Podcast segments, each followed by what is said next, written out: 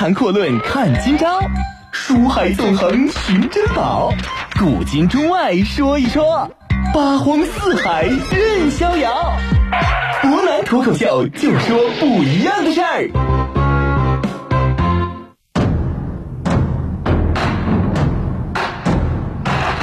听众朋友，大家晚上好，欢迎您收听今天的博南脱口秀。那我们接着讲一讲著名的江表十二虎臣凌统凌公济的故事。昨天我们提到呢，凌统他爹凌草死了之后啊，只有十五岁的凌统留存下来。凌公济呢，就因为自己亲爹死于国事，被破格提拔为别部司马、破贼都尉，而且呢，得以率领自己的亲爹的这些旧部，大约呢有这么两千来人。我们的啊本传的传主凌统，就是在这样一个尚未成年的时刻。继承父志，执掌了家业，被命运迅速推到了三国争霸的风云之巅。可以说呢，这个时候的凌统叫什么？年少气盛，孝以为天。凌氏的少主凌统虽然说只有十五岁，但是因为他十岁的时候就已经进了军营，可以说在军营当中的威望是非常高的。人长得很壮实，个虽然不高，这是一个典型的车轴汉子啊。手里边一口大刀用的是虎虎生风，将士们提起小灵统，那都是交口称赞。因此呢，灵统也就得以并且顺利的成为所谓凌家军统领的位置。我们之前就提到过了，江东的这个政权跟很多啊其他部族的政权，比如说冀汉、蜀汉啊，也就是北魏，这些都是完全不一样的。更多的这些人呢，是属于私家的部队，谁把谁的私兵凑合在一起，这就等同于江东所有部队的数量。凌家军同样也是众多私家兵之一，只不过凌统呢，他没有太多的政治上的想法，很听孙权的话。这个时候，凌统呢虽然说武艺很高超，但是呢经验相对来说比较少。于是呢，首先他就跟着大军在东吴境内平定山越贼人，在一个叫做麻屯的地方，这个贼人呢聚集过万啊，不容小觑。都官呢便和凌统约定期限，要进行一个围攻。《三国志》啊，里边有这么一件事，叫孙权跨江战黄祖啊。大军呢在出发之前举办了著名的酒宴，来以助气势。本来这个气氛呢相当相当的这个热烈，却被一个人给搅乱了。这哥们呢就是主管祭酒的陈琴。陈琴呢这个人呢本来呢是比较傲慢的啊，很任性，而且呢天天就凭借着自己职务之便欺凌满座将士。敬酒罚酒全都不按规矩来，人家怎么想就怎么着。凌统呢岁数很小，官场上的事儿看得不通透啊，看不下去，当面斥责，不遵其号令。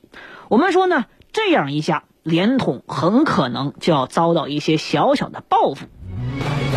其实谁都知道啊，凌统只有十五岁的时候就当了破贼校尉啊，这个职位呢是很多人终其一生，甚至五六十岁的老将想当一个都很难的。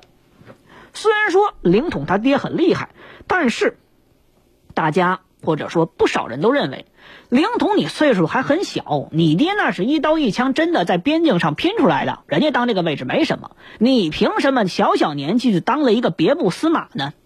于是这个陈琴同样也是这么想的，他一看这是个小灵统啊，一股酒意上涌，对已经和过世的这个灵曹就肆意辱骂。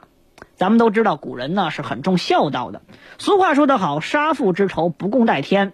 虽然说自己的杀父仇人甘宁并没有在眼前，但是我们说，你当面辱骂他去世的父亲这件事儿，一般人也是绝对受不了。毫无疑问啊，正常的一些武人呢，遇到侮辱自己父母，尤其是已经过世的父亲的情况，那早就拔剑抄刀就把哥们给砍了。人家凌统呢，琢磨着啊。大战在即，不能因为自己的一己私愤影响到整个战局乃至于所有人的士气。于是，人家强忍着怒火和泪水，却没有做出任何回应。周围的将士一看这情况不太好呢，于是就草草离席，结束了这场不太好的酒宴，避开了两人的冲突。当然说呢，这事儿又没完。凌统呢，又和陈琴在军营之外狭路相逢。这醉意正浓的陈琴一看，又是这小子，可以说呢，气儿顿时就不打一处来。趁着酒兴啊，又开始疯狂的撒野，对着凌统就是一顿辱骂。这次凌统呢，可以说忍无可忍啊！刚才酒让之让啊，这人多的时候我尚且让着你，现在你倒好，开始跟着我来了。于是凌统立马爬出自己的大砍刀，向陈琴砍去。刀光闪过，血溅当场。这陈琴算是命大，还没死。几天之后呢，军营当中就传出了陈琴的死讯啊，这叫什么？杀害上官，毫无疑问，这就是一场重罪。现在呢，基本上就两条路摆在凌统面前：第一个，上战场戴罪立功；第二个，当时就被斩脑袋。凌统呢，显然这个时候还不想死，至少不想这么窝窝囊囊的就死。于是老凌呢，就召集自己手下的这些凌家军啊，说：“我们现在除了死战，就没有第二条路，只有死战以赎罪了。”将士们都知道吧？这个凌统呢，实际上是为了老凌，也就是他爹凌曹，才触犯军法。不仅仅是不怪罪小凌统，而且呢，摩拳擦掌，气势如虹，等待一场大战。大家都希望为现在的小凌统能够洗刷自己身上的这些耻辱。最终呢，在这场麻屯战役当中，东吴大军出击。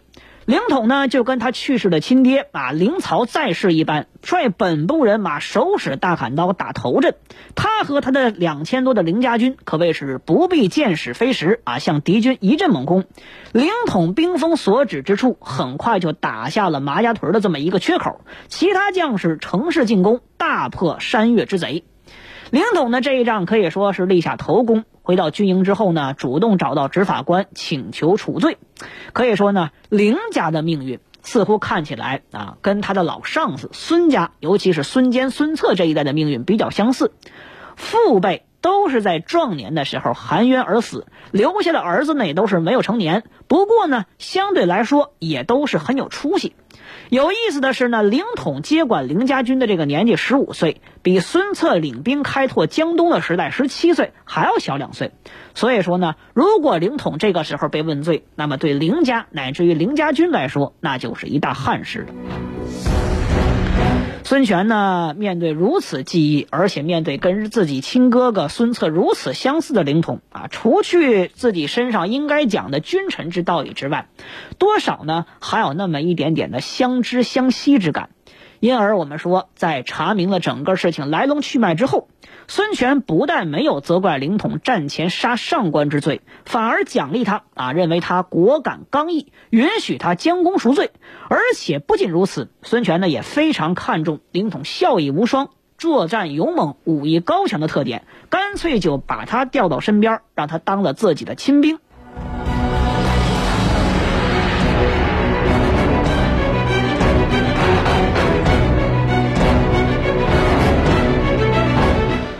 说呢，接下来说凌统，就得说到他一生当中最有意思的一场战役。同样，也是在这场战役当中，他遇到了一个跟自己纠葛不清一辈子的这个哥们儿。这哥们儿就是甘宁。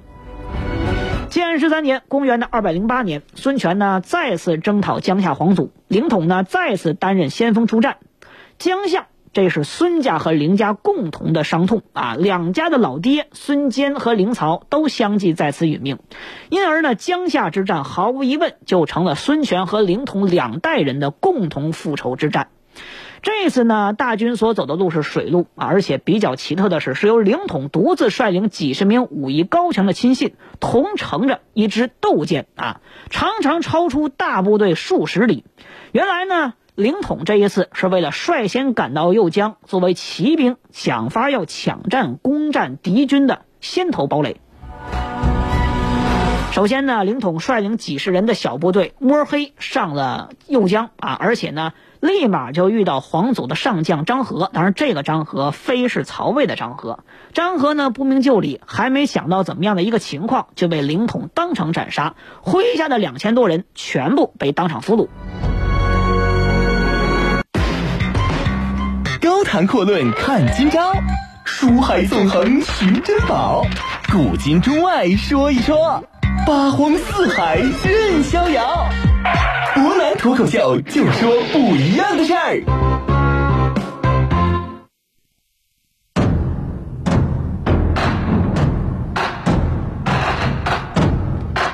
我们说呢，在《三国志之众谋大战合肥》的时候呢，我们说这场部队啊，本来呢这场战争实际上呢是相当相当具有自己的特点的。首先呢，这场合肥大战指的并非是真正的后来攻打张辽的合肥，而是合肥的一场前哨战，说白了就是江夏。吕蒙呢在水军上啊，首先击溃了黄祖的水军先锋。凌统呢和董袭哥俩呢共同攻取了江夏郡城，最终呢皇祖是兵败逃亡，落得了自己身死而枭首的一个下场。孙权呢在取得皇祖的首级之后，首先呢将其献祭亡父孙坚，可以说到此为止，孙家终于把持续了近二十年的杀父之仇给成功报完了。江夏之战呢，凌统可以说是功不可没，他也因此呢升任到了都尉的位置。之后呢，又在赤壁之战当中击败了曹操啊，在南郡当中据守曹仁，能够破宛城夺荆州，参与到了很多重大的战事当中。而且最关键的是，人家一路升迁到了右部都督的位置。最关键的是，他还是《三国志》当中极少数被称之为有国士之风的将领。所谓国士之风啊，很简单的一句话。就是身在军旅当中，却能够亲近于贤才，接纳世人，轻财而重义，颇有一代大将儒雅风范。我们都知道，《三国演义》小说当中，周瑜在亲征南郡的时候，曾经提到自己走的这个都督的位置得有人接替，哪怕是十天、二十天也得有人当。最终选的是凌统。虽然说呢，这一段历史是小说的杜撰，但是至少从这一点能够看出来啊，罗贯中对于凌统的推崇还是比较大的。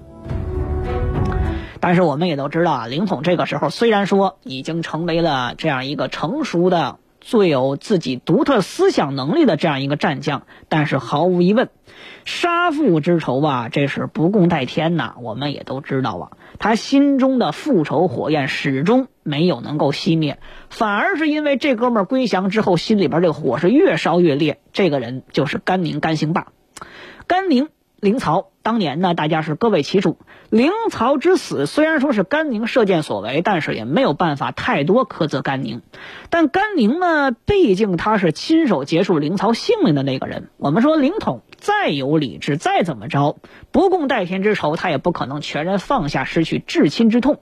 你要想跟他心平气和，同处一个屋檐之下，对于凌统来说，真的是很难很难。当然，甘宁呢，我们说对凌统这件事儿，其实心里边有愧啊。他来的时候心里边就很明白，凌曹是江东之大将，自己就算伤了大将，勉强能说证明自己实力。你现在把人大将一箭给射死了，这事儿怎么着也不好平复。于是呢，他就平时有所防备，尽量避免跟凌统突然碰面。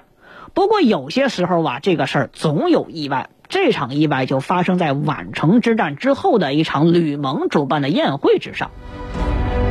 我们都说吕蒙之前伯南提到过深思远虑的一个人，但是吕蒙当天可能说太高兴，以至于自己喝高了，居然把甘宁和凌统放在同一席宴上，哥俩是同时出席，可以说呢，整个气氛瞬间变得剑拔弩张。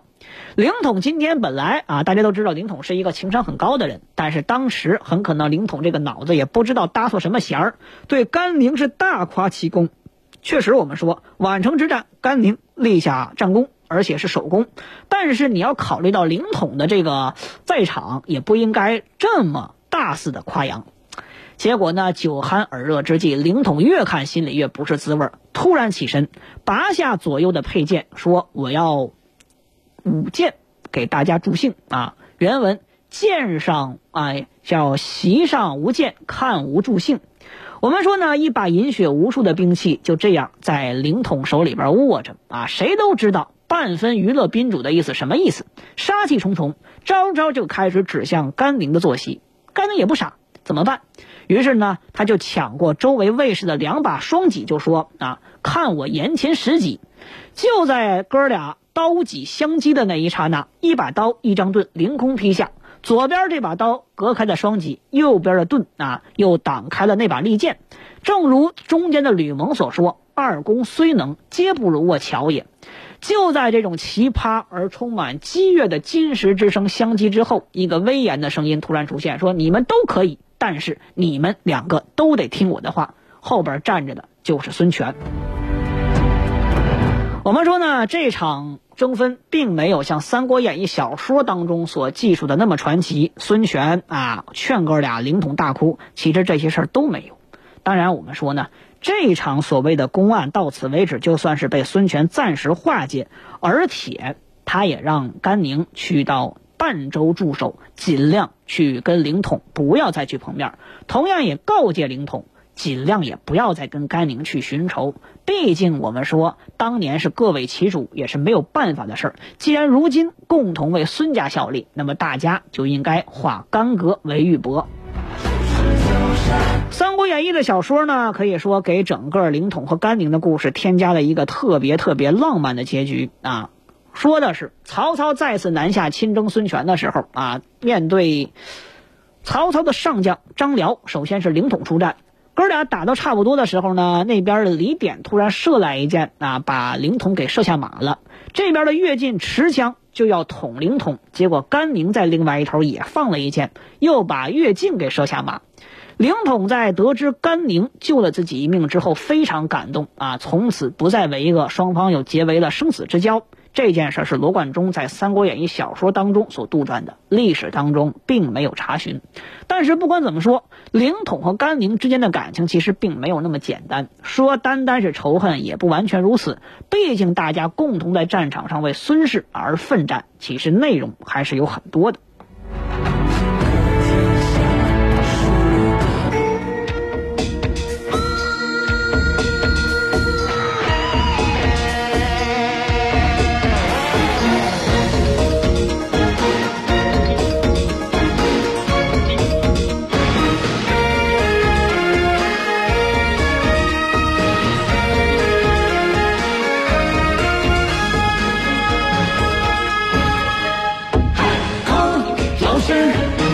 不爱酒，不爱钱，泡出一壶你莫嫌。醋中曲儿唱，腹中言，算不算？只为话到真心开口难。考老师，做好官，做大官，清清白白睡。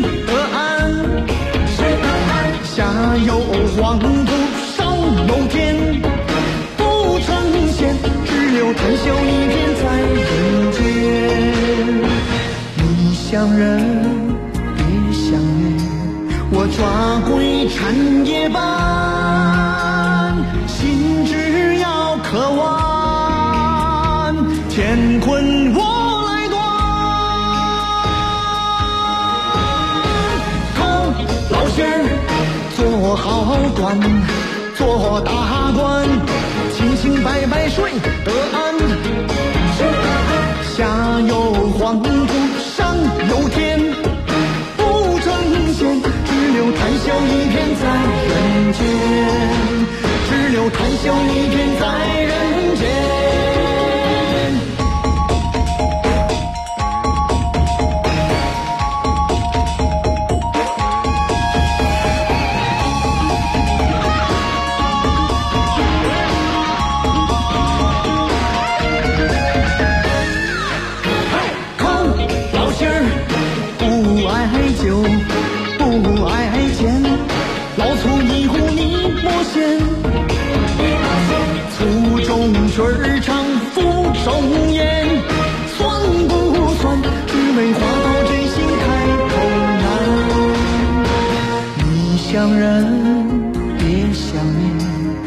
抓鬼趁夜半，心只要渴望，乾坤我来断。靠老心儿做好官，做大官，清清白白睡得安。下有黄